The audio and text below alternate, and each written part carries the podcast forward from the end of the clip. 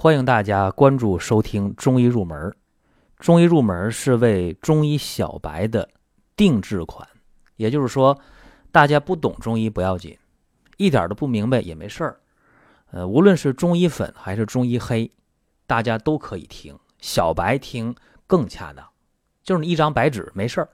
通过收听《中医入门》，大家都会对中医越来越了解，越来越清晰。好，我们今天的话题是中医的形成和发展。经常听到大家对中医褒贬不一，我的观点很简单：如果你都不了解中医，那么空谈爱恨。也就是说，好多人在喷中医的时候啊，他是不了解中医。那不了解的话，你乱发表观点看法，这个站不住脚。也包括一些中医粉，特别热爱中医，热爱我们中华民族的传统文化、传统医学，但有的时候也和人争吵辩论的时候，缺乏底气，因为你讲不出他哪儿好，所以大家不妨从今天开始，每个星期五都听一听中医入门我觉得这个特别的有必要。常常听到一些争论啊，就是中医究竟有多少年的历史？有人说中医有两千年的历史。其实说中医有两千年历史的人呢，他是从《黄帝内经》成书的那个年代开始说起的。因为《黄帝经》它成书于春秋战国时期，大概在公元前七百七十年到公元前二百二十一年，所以从这个算的话，中医有两千多年的历史。但是目前在中医界被奉为经典的《伤寒杂病论》，大家说这能掰成两本书啊？一个是《伤寒论》，一个是《金匮要略》。说这个书成书于东汉末年，那这么一说的话，这中医的历史好像就更短了，是吧？又要少了几百年。但是各位千万别忘了啊，这《伤寒杂病论》，或者说《伤寒论》和《金匮要略》。就是医圣张仲景他老人家写的这个巨著啊，是从哪儿来的呢？是不是他在长沙当太守的时候，给人看病之余，把一些心得体会就写出来了，然后成书了呀？这不是啊，张仲景的著作，它来源于商朝的开国宰相伊尹写的《汤液经法》。那这样的话，中医的历史。一下子就又推到了前面了。那商朝的话是公元前一千六百年到公元前一千一百年，也就是说，我们中医的历史起码有三千年以上。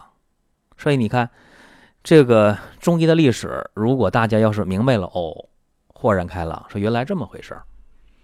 我们今天大家往往会先说《黄帝内经》啊，说《黄帝内经》如何如何。《黄帝内经》是春秋战国时期他总结的前人的经验，他不是一个人一时之间一拍脑袋写出来的。《黄帝内经》它是众多的人用了漫长的时间总结了春秋战国之前的人很多很多的经验，这才写成的《黄帝内经》。《黄帝内经》可以说是医疗成就和经验的一个总结吧，啊，春秋战国前的一个总结，它是中医的理论体系，记住和中医药发展的基础。这是《黄帝内经》。一说到《黄帝内经》，有人说这个东西很落后，什么阴阳啊、五行啊、什么气呀、血呀、精啊、神呐，觉得这东西很缥缈、很虚无。甚至有人讲说这东西是唯心主义的，其实这就是不了解啊。《黄帝内经》它非常唯物，绝不是唯心。我举几个例子啊，在《黄帝内经》当中，他写到的人的食管和肠的比例是一比三十五，现代的解剖学证实食管和肠的比例是一比三十七。你看这个特别接近啊，在两千多年前就有这样一个认识，难能可贵。而且在《黄帝内经》当中说到心主身之血脉，这是《黄帝内经》的《数问伪论篇》当中说的。在《黄帝内经》的《数问举痛论篇》当中又说到了血液在脉管内时流行不止，环周不休。你看这个发现呢，要比英国人在公元一六二八年发现血液循环早一千多年。那个时候是，呃，对应中国明朝的崇祯年间。从这一点来看啊，当时《黄帝内经》它的理论水平也好，它的实践的指导水平也好，应该说完全领先于世界。用今天的词儿讲，当时世界各国的医学在中国医学面前弱爆了。大体说了一下《黄帝内经》，我们不得不说一下《难经》。《难经》它特别经典，经典到了可以与《黄帝内经》去媲美。这本书谁写的？是秦越人，渤海郡的秦越人，也就是我们说的扁鹊，但是正式的读应该叫偏鹊啊。但是没办法，大家都读白了，就扁鹊。这本书成书于什么年代呢？在汉之前。我们可以看一下啊，中国的朝代的纪年表，大家一对照哦，说《黄帝内经》是春秋战国时期的啊，然后在汉之前成书的是《难经》，就是扁鹊写的，那中间隔了一个秦。是吧？秦当然非常短暂啊，十几年的时间，所以这基本就能连上了。这个《难经》啊，今天我们看的时候，它还特别有价值，大家有时间可以了解一下。到了汉朝，就两汉时期，无论是西汉还是东汉，这里边都很多很多的呃成就啊。尤其我们讲到东汉，在东汉末年呢，张仲景。结合上《黄帝内经》和《难经》的基础，特别是他当时一定吸取了伊尹的汤液经法，在这些基础上，他结合个人的成就啊，就写成了《伤寒杂病论》这本书呢。分两部分啊，一个是伤寒部分，一个是金匮要略部分。这个大家呢一定要知道啊，金匮要略的这些杂病部分。其实对今天的临床特别有用，在《伤寒论》里边，它是运用了六经辩证，这个也是特别特别的先进啊。就是说，太阳啊、阳明、少阳、太阴、少阴、厥阴，这个六经辩证，在今天的临床当中还特别有意义。一讲到《黄帝内经》，一讲到《难经》，一讲到《伤寒杂病论》，大家就特别的。感兴趣啊？说这些书我们都听过啊，不陌生，但是仅限于书名你要说里面有啥知识，大家不知道。特别是《金匮要略》，这个我要和大家讲，《金匮要略》是《伤寒论》的后半部分，它是以人的脏腑进行病机的理论症候分型。在《金匮要略》当中，它记载了四十多种病。分了二百六十二首方剂，这个很宝贵啊，就是把病给细化了。哎，说同样的病，它有不同的一个辩证分型，这个非常非常难得。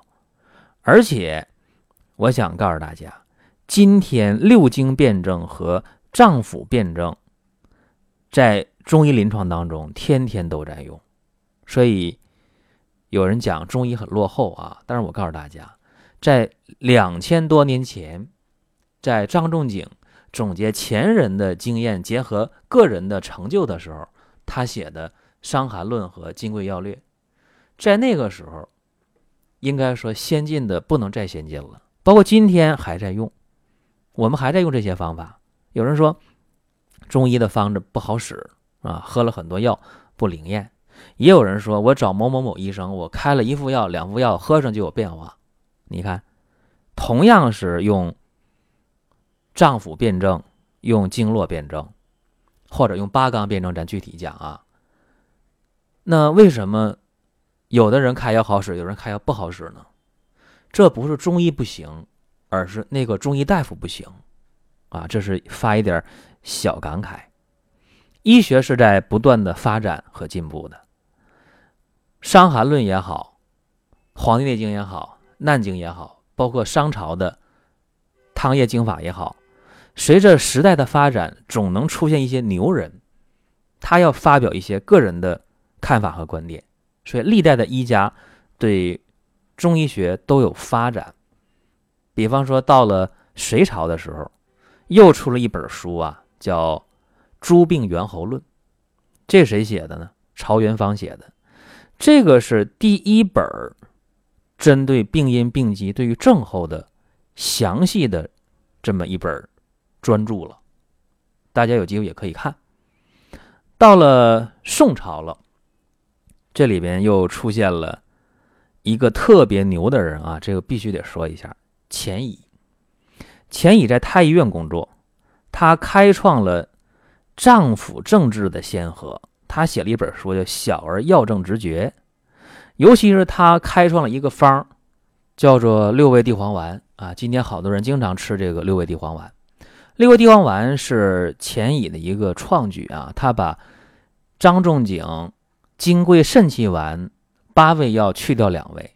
把附子和肉桂去掉了，这就变成了六味地黄丸。六味地黄丸今天好多人在错误的用啊，说我肾虚了，哎，我就用六味，也不分肾阴虚，也不分肾阳虚啊，就用这个是不对的啊。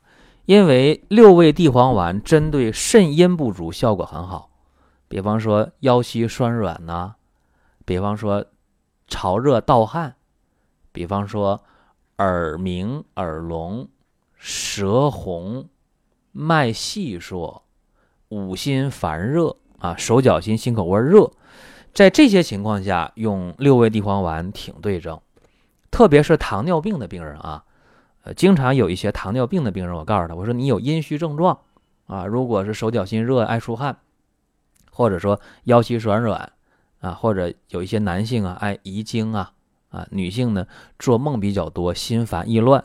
对这些糖尿病的患者，我就说了，我说你可以平时，呃，没事吃点六味地黄丸，咋吃呢？不用吃多，按照说明书的量，你吃二分之一或者三分之一，只要坚持吃上十天半个月，都会有效果。因为糖尿病是阴虚为本，燥热为标。你看，这是巧用补肾阴的方法。哎，这个得感谢谁呢？感谢钱乙啊，钱先生。医学的发展往往是让很多人感慨，哎，说你看，就改变了这药的两个成分啊，就从金匮肾气丸的补肾阳、化气行水啊，就变成了一个补肾阴了。哎，对，没错，就这样。中医的一些药物的化裁非常非常的巧妙，包括有的时候大家。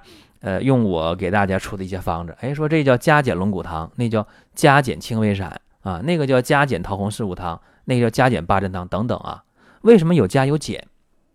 就是针对不同的情况啊。比方说，我常讲，结合现代人身体特点，哎，我就要改变一下，我就要对某些方子加一下、减一下，这个时候往往效果就能出来。所以，中医的最大特点就是灵活。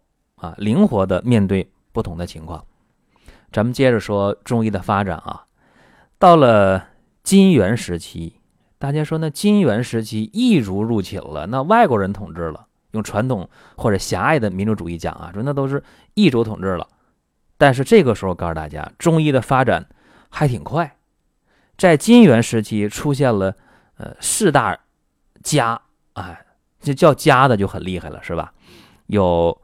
刘完术、张崇正、李杲和朱丹溪，哎，这几位呢各有特点，有以火热立论的寒凉派，有以补土立论的说补土派，我就补脾胃，还有这个养阴派，因为他提倡有这个相火啊，是要这个养阴。那还有干嘛呢？攻下派，哎，说我认为这个汗吐下。就能驱除病邪，所以你看，中医就是这样一个特点啊。说百川归海，你看不同的河流，最后都要入海。你看我们国家，呃，无论入东海啊，入渤海呀，入黄海是吧？它总要总要入海或者入南海，是不是？所有的河流，咱们国家的河呀，从西往东流或者从北往南流，最后都入海。咱们中医也是啊，好多时候治一个病，不同的中医大夫，他的方他的药可能完全不一样，他的这个出发点不一样。但是如果他的整个的思维是清晰的，那最后一样能把大家的病治好。这就是中医的一个灵活和巧妙。到了后期呀，说金元时期是名家辈出的这个时代。那么到了后期了，又出现了一些比较牛的人啊。到了明朝的时候，到了清朝的时候，又出一些人。比方说明朝出现的，呃，吴又可啊，他写的《瘟疫论》；比方说有叶天士、吴鞠通，他们又去丰富了温病学啊，就是我们今天讲的这些传染病，包括我们对抗非典呢，对抗禽流感呢，它都属于温病的范畴。通过温病的一些方剂，我们经常看到一些啊预防流感的方剂。现在很多药店卖一些小方，哎，防流感的等等啊，这个其实都是从温病学派当中的一些经典方化裁而来。有的时候大家说，那我看那个温病调变或者瘟疫论，我能不能就个人开个方？我还真不主张。就是个人如果去摸索这个事儿，呃，很漫长。你包括听咱们。中医入门，你可能慢慢听能听出门道来，但这确实需要时间。这是明朝，到了清朝了，中医的衰败就特别明显了。因为在一八四零年以后啊，鸦片战争之后啊，西方的很多东西传进来了，传进来之后，就把中国人的一些自信啊就给粉碎了。所以清朝的中医的发展没什么。可以多说的，但有两个人得提啊，一个是清朝的王清任，他写了《医林改错》，他是特别敢于解剖，到乱葬岗啊，经常去解剖，所以他就发现了一些古书当中对人体解剖的错误，然后他就写了几个有名的方，比方说血府逐瘀汤，比方说少府逐瘀汤、阁下逐瘀汤、通窍活血汤等等啊。就是王清的那几个活血汤，对于今天的脑中风，对于今天的妇科病，今天的心脏病，哎，这效果还真不错啊，辩证去用挺好。呃，虽然王清镇的医林改说越改越错，他改的很多东西改的不好，但是他这几个方确实不错。还有就是民国时期啊，我们要说一个了不起的人物，就是张锡纯，清清末民初吧，啊，张锡纯。张锡纯写的《医学中中参西录》，就是结合了西医的一些东西，结合中医的一些东西。这个在今天看来挺有价值，因为我们喊了几十年啊，这个中西医结合。建国后就强调这个事儿，结合的不好啊，基本上都结合到西医那儿去了，结合到了中医大夫开西药啊，结合到了很多老中医感慨。但是《医学中中参西录》，大家可以看一下。尤其对于现代人，哎，无基础的人看一下，还挺容易理解。就是咱们今天和大家简单的说了一下中医的形成和发展，时间关系呢，说的也不太细，嗯，大家呢听一听，了解一下，这个不太重点。下一回我们要讲中医的唯物观和中医的辩证观，这个特别有听头啊，听起来应该比较有味道。所以欢迎下周五继续的听中医入门讲中医的唯物观和中医的辩证观，也希望大家能够在星期一继续的关注寻宝国医，在星期三继续的关注医药书评。现在每周更三期节目，每一期呢各有各的特点，照顾不同的收听者。另外，大家也可以关注收听。蒜瓣兄弟旗下林哥的一档音频节目叫做《奇葩养生说》，大家也可以关注蒜瓣兄弟的公众微信和寻宝国医的公众微信。好了，咱们下一期节目再会。